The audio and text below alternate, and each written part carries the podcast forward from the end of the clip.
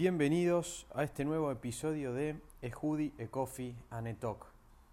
Hoy voy a tratar de hacerlo breve, pero me acabo de cruzar con una nota del 3 de mayo, alrededor de hace un mes salió en cnbc.com, tienen una sección que se llama Make It, en donde tienen también un canal de YouTube muy bueno donde sacan videos semanales o cada 10 días donde cuentan historias de emprendedores que, que progresan o como diríamos acá en Argentina, que la hacen o la pegan o te cuentan cómo un pibe de 30 años vive con 120 mil dólares al año en Los Ángeles, cosas así.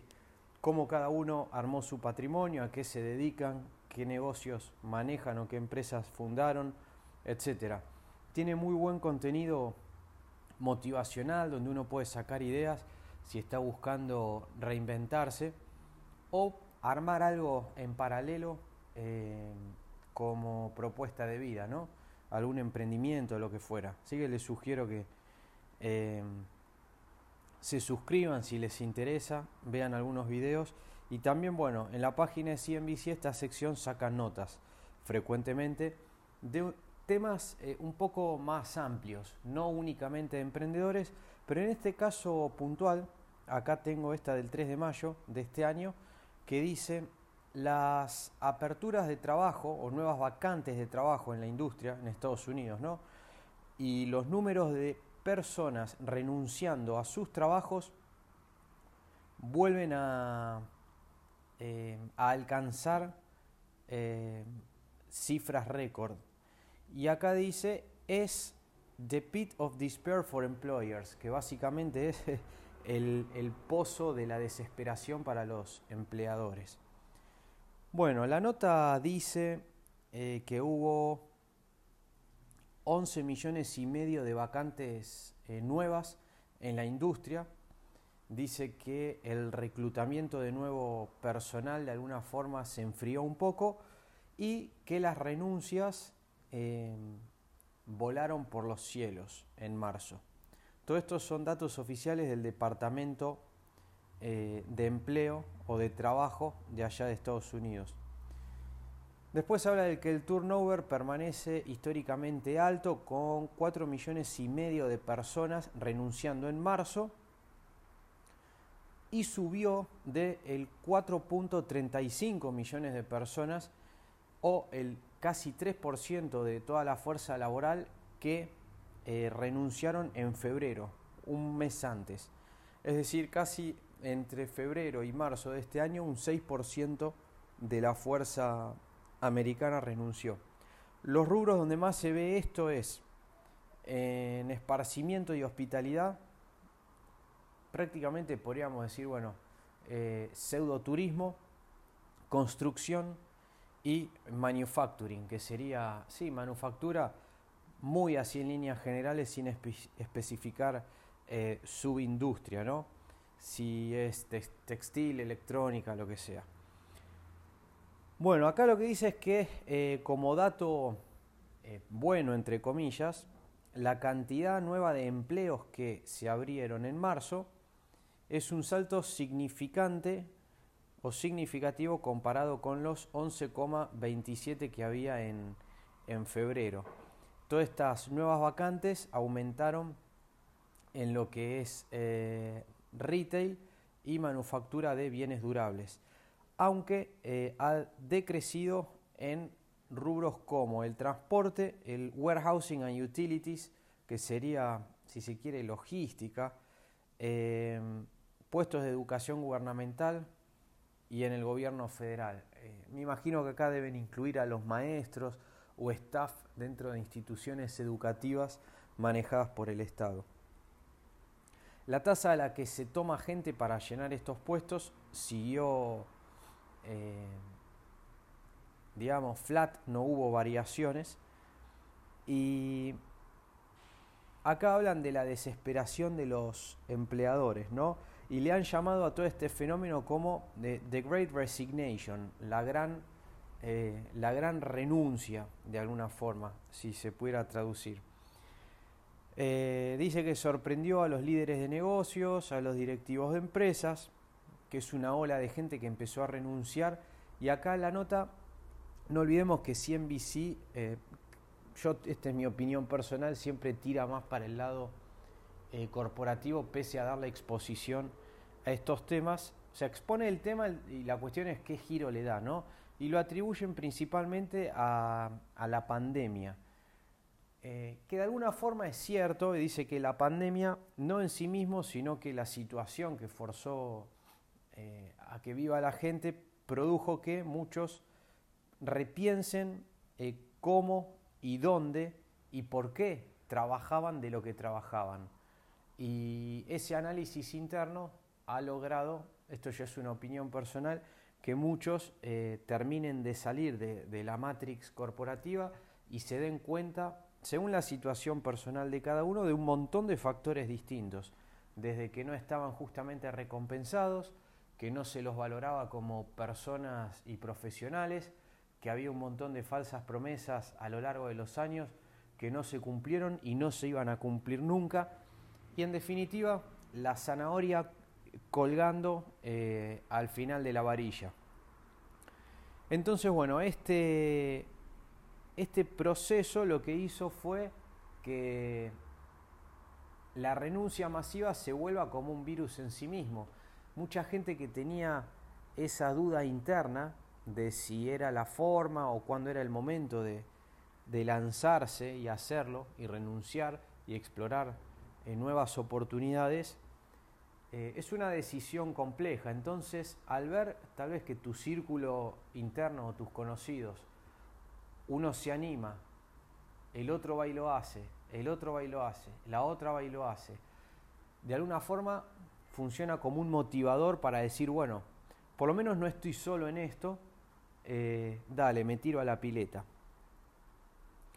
Bueno, eh, otros informes que mencionan acá lo que dicen es que esta ola de renuncias que arrancó en realidad a mediados del año pasado, tal vez segundo semestre, eh, no da indicios de que se detenga. Entonces, eh, acá el artículo, bueno, le empieza a dar un, poco la, diestra a las corporaciones y trata de mostrar el lado positivo de todo esto y habla que Toda esta situación abre una oportunidad para el que quiere encontrar un trabajo corporativo, hoy tiene eh, lo que le dicen los americanos el upper hand, es decir, el, ancho de espadas en la mano, ¿no? porque mm, tiene la posibilidad de negociar sueldos que antes no podían negociar, beneficios que antes no podían negociar, eh, pero bueno, en definitiva, todo indicaría que no son tantas estas personas. Y acá no dan números concretos. Lo que sí hablan es de una entrevista de la consultora, eh, mejor dicho, el instituto ADP Research, que dice que entrevistó a más de 32.000 empleados en noviembre del año pasado y encontró que el 64% de la fuerza de trabajo global dijo que o ya lo han considerado o considerarían buscar un nuevo trabajo si eh, su empleador los llamara de nuevo a la oficina full time, es decir, que abandonen el work from home.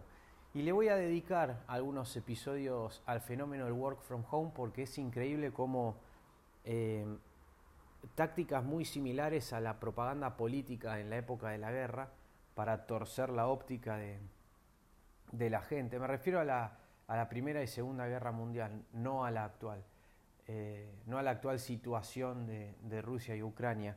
Eh, utilizaban tácticas psicológicas de propaganda para torcer las ópticas y que cosas que tal vez no eran del todo éticas o no estaban bien se perciban como tales.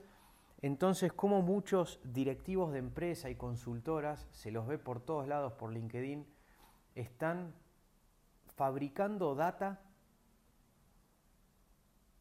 para pedir desesperadamente que la gente vuelva a las oficinas y a veces esta data y la desesperación se deja ver a través de estos esquemas o maniobras y utilizan motivos que no tienen sentido absoluto.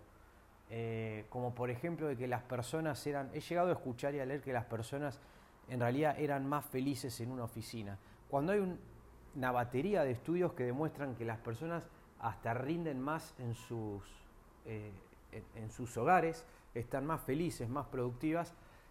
Y también la, la parte triste, si se quiere, o que más le conviene a la empresa también, muchas se ahorran los costos, se ahorran bastantes costos teniendo a la gente en sus casas. El costo de la ocupación del metro cuadrado en una oficina corporativa, el consumo de luz y utilities, de internet, el mobiliario y un montón de otras cuestiones. El punto pasa por la pérdida de, control. Había mucho management mediocre que gerenciaba a través de la presencialidad física eh, con métodos de control que no deberían existir en las empresas y al perder ese layer físico pierden el control de sus áreas, de los resultados y se empiezan a mostrar y a florecer las grietas que había en su estilo de management. Cuando si uno lidera por ser buen líder, con las herramientas que todo programa de MBA en teoría le da a sus candidatos y las buenas prácticas del liderazgo, no interesa si uno tiene contacto físico o no con tu equipo o con tu área. Debiera salir igual, pero la realidad ha demostrado lo contrario y ha expuesto esta nefasta situación. Pero bueno, dejando eso para otro episodio, me interesa concentrarme en la parte que indica eh, de este trabajo de conciencia, de toma de conciencia que la pandemia forzó a los empleados a hacer que los ha llevado a renunciar. Y esto, para mí, yo lo, lo, veo con tanta claridad como esos locos de la película eh, de Big Short, que antes de que explote la crisis mundial económica del 2008 de las hipotecas subprime, ellos la veían venir y le avisaban a todo el mundo y los trataban de locos, le decían, no es imposible, es imposible que lo que ustedes están diciendo suceda. Y meses después sucedió. Entonces esto no se trata solo de la pandemia. La pandemia fue un acelerante, un acelerador. Eh, digo acelerante eh, de la misma forma que actúa o se le denomina al combustible en un incendio, ¿no? Es un acelerante de este incendio en donde la gente se está despertando y se da cuenta de eh, cómo las, las empresas manipulan al staff a través de tácticas históricas que antes funcionaban y cada vez van funcionando menos. Y hasta se han dormido en los laureles para refaccionar estas tácticas, porque si, lo hubieran, si hubieran por lo menos respetado un poco la capacidad intelectual de la fuerza laboral, hubieran tratado de mejorar estos artilugios para retener gente dándole lo menos posible a cambio. Hacer que alguien dé todo a cambio de lo menos posible. Eh, una frase que parece un imposible, no obstante, se ha logrado durante décadas. Y hoy con la tecnología, gracias a la tecnología, es tan fácil generar otra fuente de ingresos, ni siquiera accesoria, que te permita autosustentarte. Antes, algo lo que le decían el brick and mortar, vos te tenías que poner un negocio de ladrillos real, con empleados de carne y hueso, y pagar habilitaciones, eh, costos de fit out o de, equipar un local o lo que fuera, eh, impuestos, que eso obviamente se siguen pagando, pero para un emprendedor que recién arranca, depende cómo armes las cosas, no tenés que estar pagando un 35% de impuestos desde, el día 1. Sea, te permiten armarte desde abajo todas estas tecnologías y oportunidades en donde Hoy tenés un servicio digital para cubrir lo que sea, desde un manejo de agenda, asistentes virtuales, eh, herramientas de marketing, sin tener que recurrir a una sola persona de carne y hueso, que a veces no es lo aconsejable, pero para el que no tiene el presupuesto, hoy tenés todo al alcance de un teclado para lanzar un negocio.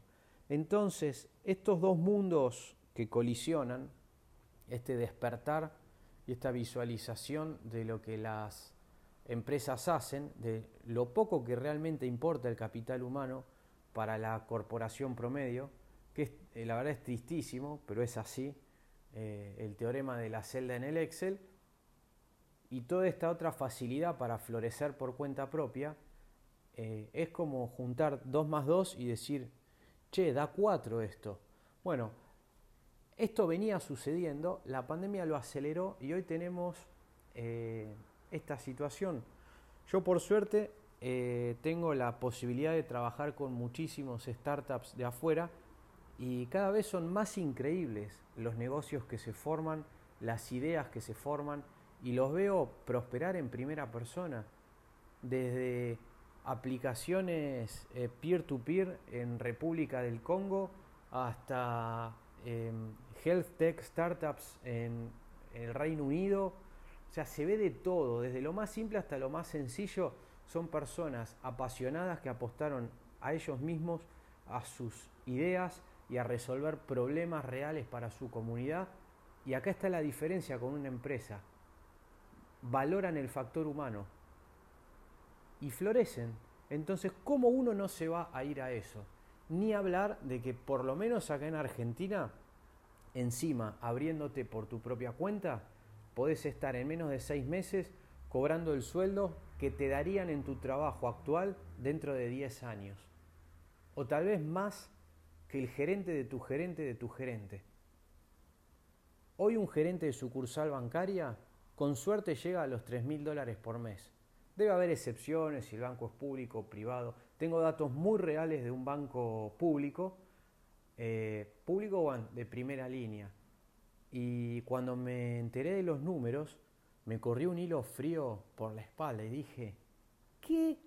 ¿Esto es lo que cobra un mesero en un McDonald's de Nueva York? Y así estamos. Entonces, ¿cómo no va la gente a apostar por ellos mismos en este contexto?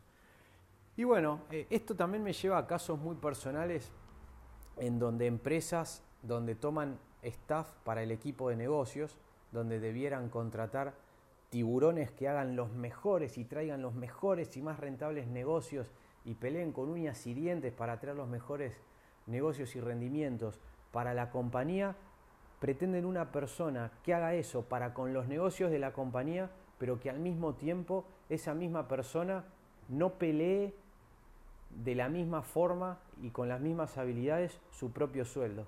Cuando se trata de tu sueldo, callate, sé dócil. Cuando se trata de la empresa, tenés que negociar como un tigre. Pero esa persona no existe, a menos que sea una persona desesperada, que no crea en sí misma, que no pueda buscar otro trabajo, los tipos realmente exitosos no están ahí, o están ahí como un escalón o una fase en sus carreras, pero eventualmente se te van. Los podrás capturar a través de circunstancias especiales, pero si no, eh, y con esto cierro, apuesten a ustedes mismos. Hoy eh, hay una gran oportunidad, eh, prácticamente histórica, y es usar la tecnología y el contexto a favor de ustedes. Y podrá estar muy bueno el concepto de la familia corporativa, pero aunque tengan 20 años de carrera, el día que los quieran cortar, los van a cortar de un viernes a un lunes. Eh, lamentablemente es así. Y no me canso de recibir casos que me cuenten, otros los he visto yo. Es así. Ah, eh, está mal, ojalá cambie, que esta nueva generación de emprendedores que hay puedan crecer sus negocios y sean los negocios estos, las empresas del día de mañana que operen distinto. Con esto cierro, espero que no se hayan aburrido y será hasta el próximo episodio. Adiós.